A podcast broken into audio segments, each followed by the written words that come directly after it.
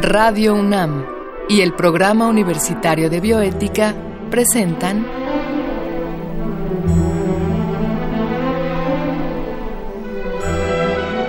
El Árbol de las Ideas. Arte, ciencia y filosofía para la vida. Con Paulina Rivero Weber.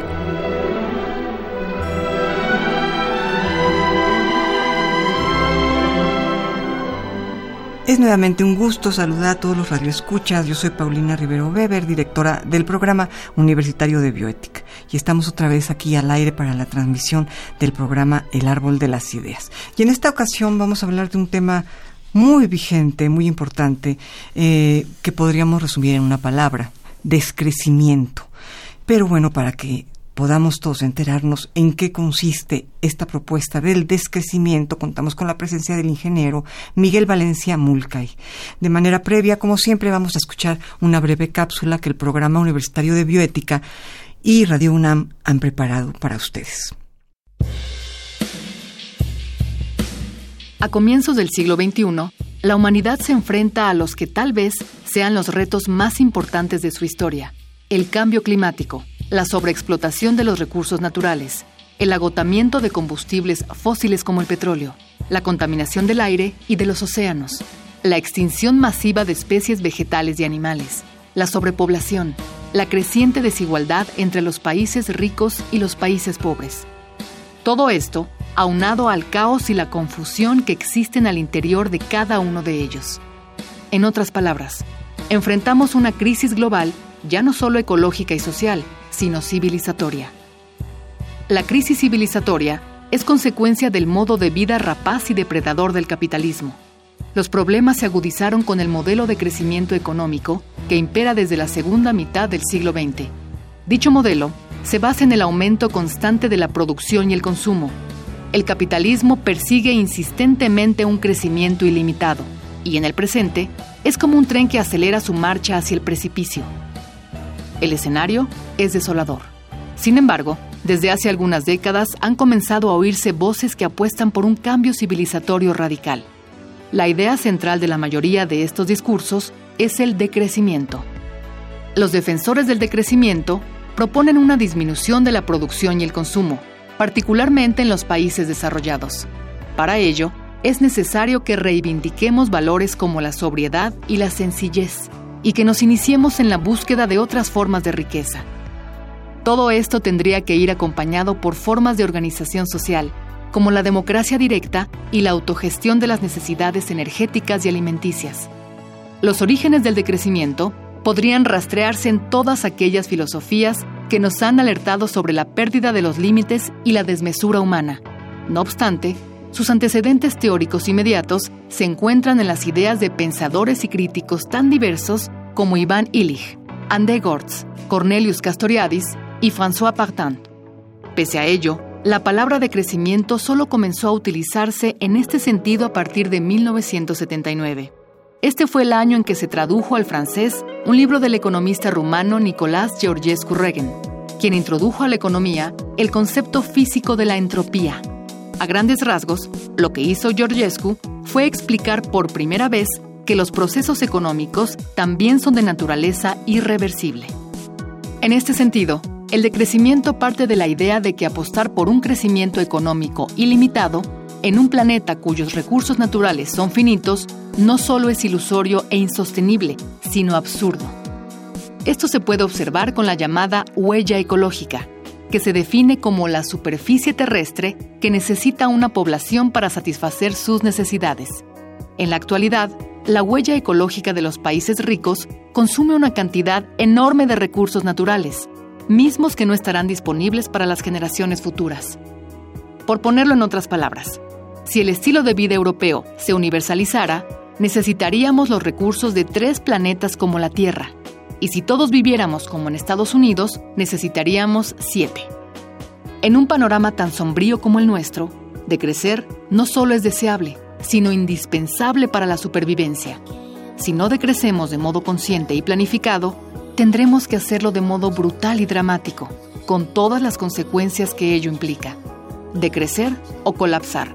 Tal es el dilema al que se enfrenta la humanidad. El decrecimiento no es necesariamente algo negativo, como argumentan algunos de sus críticos. Para decrecer, no tenemos que regresar a una supuesta época primitiva u oscura, sino crecer en armonía con nuestro entorno y recuperar un ritmo de vida más humano. La apuesta es incrementar la vida social frente al individualismo exacerbado, cultivar el ocio creativo antes que el consumo compulsivo o la adicción al trabajo, revalorar bienes relacionales, como el conocimiento y la amistad, e incentivar las economías locales frente a una economía cada día más globalizada. Como les decía yo, estamos aquí con el ingeniero Miguel Valencia Mulcay. Él es ingeniero químico por la UNAM y se ha dedicado al estudio sobre el transporte urbano, la tecnología del agua, la transición energética y en general al estudio de las culturas.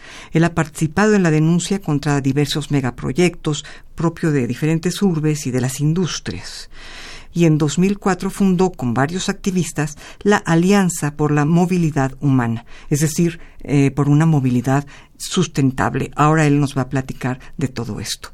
En 2007 el ingeniero lanzó el primer coloquio La apuesta por el descrecimiento y ha participado en diversas conferencias internacionales sobre descrecimiento en Copenhague, en Montreal, en Venecia. Es miembro del consejo editorial de la revista Culture Change de Arcata, California, y es integrante de las redes internacionales World Care Network, Climate Justice Now, y de la red internacional Degrowth, que es eh, la palabra inglesa para descrecimiento. Eh, pues ingeniero, muchas gracias por estar aquí con nosotros para, para platicarnos un poco sobre este tema, el descrecimiento. Qué gusto de estar aquí. Le agradecemos mucho, ingeniero. Bueno, podríamos comenzar por lo más sencillo. Le pido que le explique a nuestra audiencia qué es el descrecimiento.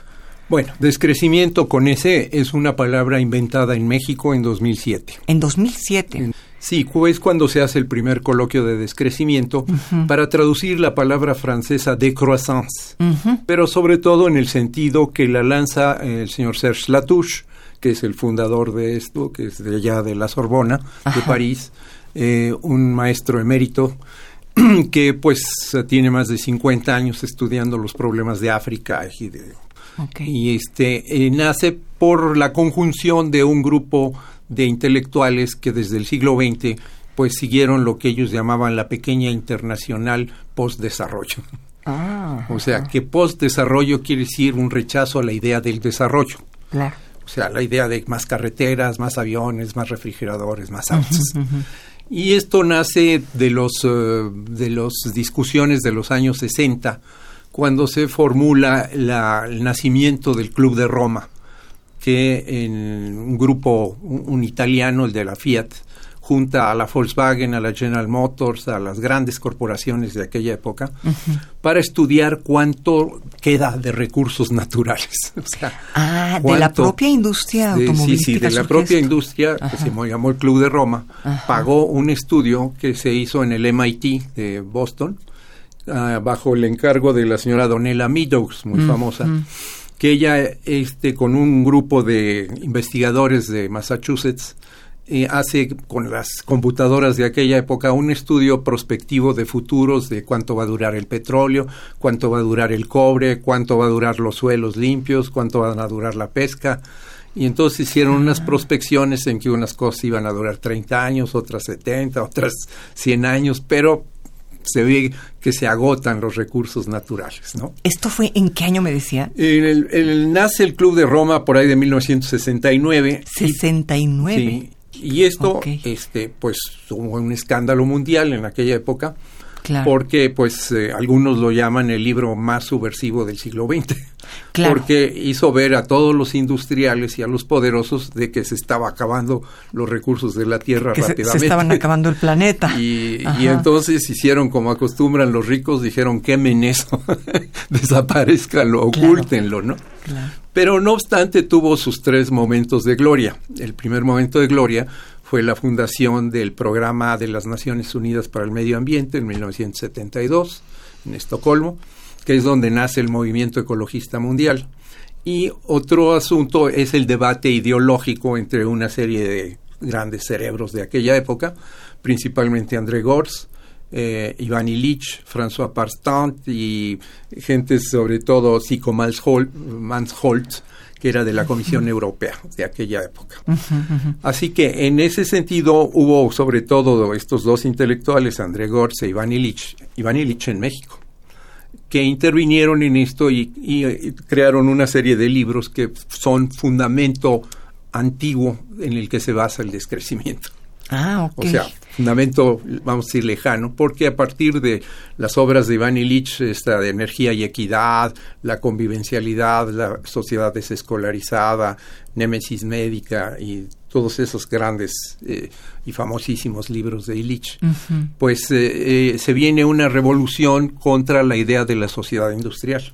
O sea, ¿por qué la sociedad industrial está fracasando? Claro. Porque no debe seguir la sociedad industrial. Claro. Porque produce demasiada basura, por ejemplo, cuando menos. Claro. Produce un consumo absurdo y desperdicia demasiado. Sí, comentábamos hace un momento precisamente la cuestión, por ejemplo, de las botellas de plástico, botellas ¿no? de lo que implica comprarle el agua, que es un recurso natural, a la Coca-Cola o a Tenemos otra. los mares llenos de plástico, así, islas Exacto. inmensas Islas de de plástico. plástico. ¿no? Toda esa tecnología que fue la gloria del siglo XX fracasó. Claro. O sea que dijimos, ah, el plástico era una maravilla, ahora ya no sabemos cómo correrlo. ¿Cómo, qué, hacer con él y cómo, quitarlo cómo levantarlo de... Cómo no usarlo, ¿no? Exacto. Y también la energía atómica, que era la gran gloria y pues resultó un fracaso. Este, y una serie de tesis técnicas, por ejemplo, la química utilizada en la agricultura, ¿no? O sea, pesticidas, fertilizantes y todo eso.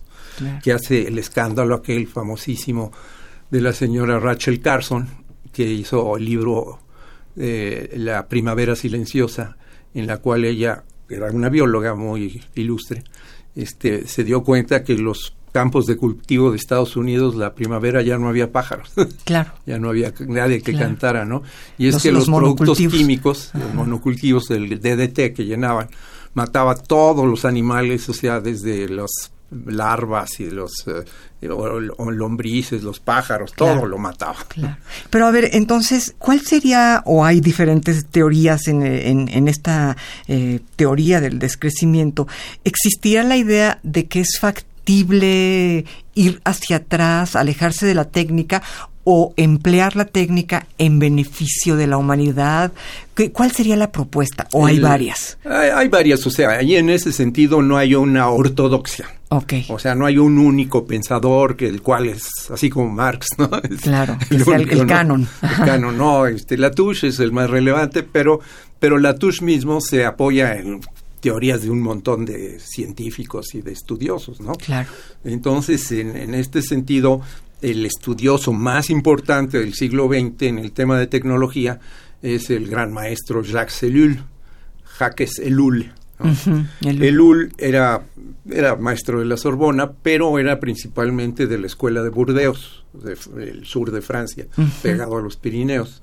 Y ahí estaban los más radicales ecologistas. Con el UL. sí, con Ellul, que era Bernard Charbonneau, que fue el fundador de la ecología política de Francia, y que pues fueron desde los años 30 los que advirtieron del problema ecológico, o sea, con mucha anticipación. Y Ellul eh, con Charbonneau se separaron y dijeron, tú analiza esto y yo analizo esto otro. Entonces, eh, Lul adoptó el- la tecnología, el estudio de la tecnología. Y desde 1947, que publicó su primer libro, hasta 1997 o algo así, que murió, publicó 20 libros dedicados a la crítica a la tecnología. Ok. Y esos 20 libros sirven de base para mucho de lo que, de hecho, Latouche se basa en eso, y Lich también. Lich lo reconoció como su maestro. Como su maestro. Porque Ellul profundizó en la filosofía de la tecnología, o sea, ¿qué hay detrás de la tecnología? ¿no? ¿Y cuál sería su propuesta? Esto es porque ah, ha- habría una esperanza de lograr que la tecnología, por ejemplo, se me ocurre ahorita est- esta frase que a Heidegger le gustaba mucho, una frase de Hölderlin que dice, ahí en donde está el peligro surge también lo que nos salva. Y se refería un poco a esta Sí. idea de que la tecnología que se ha vuelto tan peligrosa, eh, bien usada, pudiera salvarnos. ¿Existiría esto Sí, o más sí, bien... Eh, la- Ellul dice que eh, la tecnología es ambigua, lo cosa que todos sabemos, Claro. produce cosas buenas y malas. Claro, depende El- del uso. Claro que el balance final cuando menos para cómo está esta sociedad, es negativo, produce más cosas malas que buenas. No, no quiere decir que no produzca cosas buenas. Claro, claro. Pero ya en su conjunto, el problema es, se vuelve sociológico. O sea, es donde se crea la tecnología y con qué propósito se crea. Y se crea para el Estado, para hacer la guerra. O sea, en Estados Unidos dos de cada tres científicos trabajan en desarrollos militares, o sea, en cómo matar gente. Dos de, cada, tres. ¿sí? Y el otro es que las grandes corporaciones en sus centros es para ganar dinero y poder. Claro. Porque no es para ayudar a la humanidad. Claro. Y en ese sentido está completamente inserta en un sistema capitalista. ¿Qué le parece, ingeniero, si vamos a una muy breve cápsula y regresamos? Muy bien, encantado. Una de las características centrales de la sociedad de consumo es el ritmo vertiginoso con el que circulan en nuestra vida toda clase de mercancías y productos. Asediados por anuncios publicitarios, deseamos adquirir las más recientes novedades del mercado. Sin embargo, de acuerdo con uno de los principales teóricos del decrecimiento, el economista y crítico cultural francés Serge Latouche, hay otro mecanismo además de la publicidad que contribuye al funcionamiento de la sociedad de consumo, la obsolescencia programada. ¿Has escuchado de ella? La obsolescencia programada es la fabricación de productos de menor calidad o duración, cuyo objetivo es incentivar la pronta adquisición de productos nuevos. Este mecanismo define muchos de los productos que consumimos, desde simples bombillas eléctricas hasta complejos aparatos electrónicos como impresoras, teléfonos móviles y computadoras. Y peor aún, la obsolescencia programada es una práctica con deplorables consecuencias para el medio ambiente, pues implica el derroche de una enorme cantidad de recursos naturales y la generación de enormes cantidades de residuos. Esta es la problemática que aborda el documental Comprar, Tirar, Comprar, la historia secreta de la obsolescencia programada. El documental fue dirigido por Cosima Danoritzer en 2011. En él se exploran los orígenes, la actualidad y las consecuencias de la obsolescencia programada así como algunas de las iniciativas que han surgido para hacerle frente. Entre otras cosas, Dan Oritzer nos cuenta cómo el surgimiento de la obsolescencia programada se remonta a 1920, cuando los fabricantes de bombillas eléctricas decidieron reducir la vida útil de sus productos. Aunque entonces era técnicamente posible que funcionaran hasta 2.500 horas, los empresarios redujeron su vida a no más de 1.000. Hay muchos ejemplos de lo bien fabricados que podrían estar algunos productos si en su diseño se tomaran en cuenta criterios ambientales y sociales. Uno es el caso de la bombilla eléctrica en una estación de bomberos de Estados Unidos, la cual, según se descubrió en 2001, llevaba encendida sin interrupción desde 1901. Otro caso ilustrativo son las medias de nylon que fabricaba en 1940 la empresa multinacional DuPont. Gracias a las investigaciones de sus laboratorios, DuPont consiguió crear unas medias de gran resistencia que habrían sido recibidas con entusiasmo por las mujeres. Sin embargo, al percatarse de que esta innovación en realidad perjudicaba la venta de nuevas medias, sus ingenieros recibieron la orden de diseñar medias más frágiles. Otro punto interesante a destacar del documental Comprar, Tirar, Comprar, la historia secreta de la obsolescencia programada, es el caso de los recientes movimientos de consumidores y usuarios que buscan hacer frente a esta práctica. Hacia 2003, un grupo de personas demandó a la compañía Apple tras descubrir que las baterías de sus iPods habían sido diseñadas para durar únicamente 18 meses. Y más aún, cada vez que dejaban de funcionar, era necesario reemplazar todo el aparato. Ante la presión de los consumidores, Apple tuvo que extender la garantía de su producto y comenzó a ofrecer un servicio de cambio de baterías, aunque a la fecha el costo de dicho servicio sigue siendo muy elevado. De igual modo es interesante el caso del Club de Reparadores de Argentina, un espacio de intercambio comunitario donde personas con diversos saberes reparan de modo gratuito todo tipo de artefactos. Como se puede apreciar, la obsolescencia programada es una práctica que suscita interrogantes de diversa índole ¿Qué responsabilidad cabe atribuir a las empresas que incurren en esta práctica? ¿Es ético que diseñadores e ingenieros fabriquen productos de mala calidad? ¿Es ético que un consumidor cambie de celular dos veces al año pese a lo limitados que son los recursos en el planeta? ¿Por qué seguimos consumiendo de manera tan irracional? ¿De qué alternativas disponen los usuarios? ¿Cómo sería una economía sin obsolescencia programada? Pues sí, estamos entonces aquí en este interesante diálogo sobre descrecimiento eh, y le preguntaba yo al ingeniero Miguel Valencia si no de alguna manera, bueno, pues toda parte del problema de toda esta tecnología y de toda esta ciencia que tiene un saber eh, que puede ser aplicado de manera técnica, eh, tiene también que ver con el hecho que esté inserto en un sistema que es capitalista, digamos, un sistema que lo que busca es la creación de un capital y la creación de grandes fortunas. Así es. Me imagino que también por ahí. Y para el poder de los estados, para dominar a otros. Claro. O para controlar a los, a los ciudadanos, claro, espiándolos. Claro, Ahora, usted me dice que hay diferentes propuestas, diferentes soluciones, no, no hay una ortodoxia eh, única, digamos, valga la redundancia. ¿Usted por dónde vería la salida? Bueno, eh, es como todo una salida compleja, es decir, en muchos planos, ¿no? Pero si se pudiéramos situar en uno solo, sería la filosofía. O sea, quiere decir que necesitamos cambiar de epistemología. O sea, la manera epistémica que en la que se usa la ciencia se ha usado crea una visión reduccionista del mundo, o sea, se genera una filosofía, una epistemología en cual el, científico está viendo la profundidad de la materia y entonces pierde la noción global filosófica. de la totalidad. Como diría Hegel, conocemos muy bien el árbol, pero no tenemos el, panorama de todo el bosque ni de cómo cuál es el camino para cruzarlo. Entonces la hiperespecialización de la época moderna vuelve un tonto al científico. Claro. O sea, sabe mucho de muy poco y de los demás no sabe nada. Entonces lo que se busca es un cambio de visión del mundo. O sea que se, ya los antropólogos, por su lado, descubrieron que hace 200, 300 años hubo un cambio epistemológico en Europa. O sea, se empezó a ver la historia y el tiempo de otra forma, todo lo que era pasado era malo, todo el futuro era bueno. y este, entonces se cambió el sentido del manejo del tiempo y la manera de hacer conocimiento, una epistemología que sirve para la ciencia, pero que demostró, por otro lado, que volvió materialistas a todos. Claro. Porque ahora se perdió el encanto por la naturaleza. O sea, la ciencia mató el encanto que tenía ver los pájaros y ver la naturaleza y todo eso, porque ahora vemos H2O, no vemos agua. Exacto.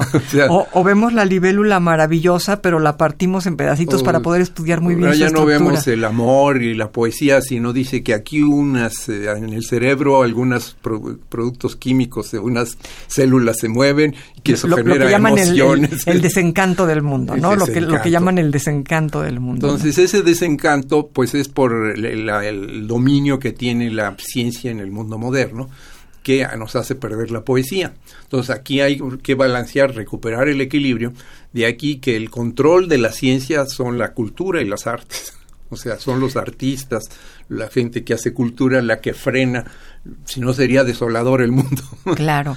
o sea, afortunadamente hay arte, ¿no? Pero cómo, pero cómo podríamos, digamos, nosotros ciudadanos comunes, cómo podríamos contribuir de alguna manera a abonar a ese descrecimiento? Bueno, en primer lugar, siempre se ha dicho que la revolución empieza en la mente. O sea, lo que han descubierto los psicólogos es que lo que está doliéndole a todo el mundo adentro son ideas económicas. Claro. O sea, todo lo imaginario está ligado a economía o economicismo o trucos de dinero, ¿no? Entonces, una gente que está solo preocupada por dinero, pues reduce la, la, profundidad de lo que es un ser humano. No puede ser que solo sea producir y consumir el motivo de la vida. ¿no? Claro, algo o sea, no podemos estar tan degradados a ese nivel. Y desde su perspectiva, por ahí podríamos comenzar. Bueno, nosotros los que ya tenemos años adultos, ¿no? Pues podemos hacer cambios en nuestra vida por un proceso de conciencia y de todo eso pero la idea es que pues los niños que son los que a los cuatro o cinco años de edad son realmente en ese momento en el que alteran profundamente su vida, no reciban el bombardeo espantoso que les dan en las escuelas. O sea, en la que están ideologías que quieren convencerlos de un montón de cosas. Entonces, Illich señaló por eso la, la sociedad desescolarizada. Le decía, toda escuela tiene un currículum, es decir, tiene una, una idea política de qué quiere que cómo quiere lavarle el cerebro a los niños. O sea, cuando la, la escuela la fundó o la inventó la Iglesia Católica. para crear este, niños todos cristianos. Pero luego el Estado se dio cuenta que era un aparatito muy bueno y le quitó a la iglesia la escuela y dijo, ahora las escuelas son públicas y son del Estado y es eso. Pero ahora se mete la idea de que el Estado es bueno y es el que debe hacer todo, ¿no? Y ahora los, los grandes empresarios quieren que todos nos volvamos empresarios. Claro, o, consumidores de lo que producen. de lo que producen, seamos emprendedores y toda esa jerga. ¿Y cómo sería una sociedad desescolarizada? Una sociedad desescolarizada es cuando se permite al niño encontrar su propio gusto, porque los niños entre sí tienen una diversidad enorme, unos sirven, les inclinan por una cosa, otros por otra. Entonces dejar que el niño busque dónde y decirle, ah, ¿te gusta esto? Mira, aquí te dejo esto, a ver, léelo. Y que él busque su propio, él mismo se autoeduque. Sería, digamos, sería otro tipo de escuela. Otro tipo de escuela, en que ya no llamaríamos escuela, sino un lugar en el que él puede ir a encontrar cosas interesantes, pero él lo busca. Un poco lo que han hecho algunos países europeos, que han disminuido el número de horas y aumentado el número de talleres de carpintería, de manualidades, un poco de más equilibrio entre este trabajo eh, intelectual y, moverse y que el cuerpo lleve a cabo actividades manuales, ¿no? Y como también lo decía dice, el que los niños aprenden más con otros niños o buscando ellos otras cosas que lo que les enseña el maestro. Ingeniero, pues me gustaría, ojalá nos dé la oportunidad de un, segundo programa para hablar un poco más eh, a, profundidad de este tema tan interesante. Pero antes de irnos, le quería hacer una pregunta. Viene un congreso muy importante sobre descrecimiento en México, ¿verdad? Así es. ¿Para cuándo es? es en septiembre, en los días 4, 5 y 6 de septiembre. De este año. De este año. Eh, se llama Conferencia Norte-Sur, porque es la primera vez en la historia que se hace en un país del sur una conferencia de degrowth o de descrecimiento. ¿Me puede repetir la fecha para nuestra La fecha es 4, 5 y 6 de septiembre. ¿En dónde va a ser? Va a ser en el Palacio de Medicina, en la Plaza de Santo Domingo. Tiene plenarias en las cuales más de 20 pensadores internacionales van a trabajar sobre el tema de supervivencia, sobre culturas y sobre riqueza, que son los tres ejes temáticos de la conferencia. Okay. Y luego vienen una serie de sesiones especiales que trabajan sobre aplicaciones de la idea de descrecimiento a ámbitos particulares, por ejemplo, el del petróleo y la energía. es toda una mesa. otro va a ser sobre la alimentación, otro va a ser sobre el buen vivir, otro sobre el problema de las radiaciones ionizantes, sí, abarcan mucho. Tenemos como 20 o 25 sesiones especiales. Pues le quiero agradecer, ingeniero, que haya estado acá con nosotros. Muchas gracias por aceptar la invitación. Y bueno, eh, quisiera despedirme de ustedes agradeciéndole la producción a Marco Lubián y en controles técnicos, como siempre, gracias, Susana Trejo. Escuchamos la voz de Gisela Ramírez en las cápsulas, cuyo guion contó con la adaptación de Andrea González a los textos originales de una servidora que se despide de ustedes.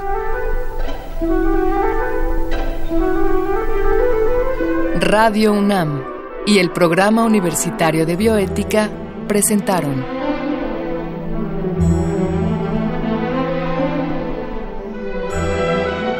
El Árbol de las Ideas. Arte, ciencia y filosofía para la vida. Con Paulina Rivero Weber.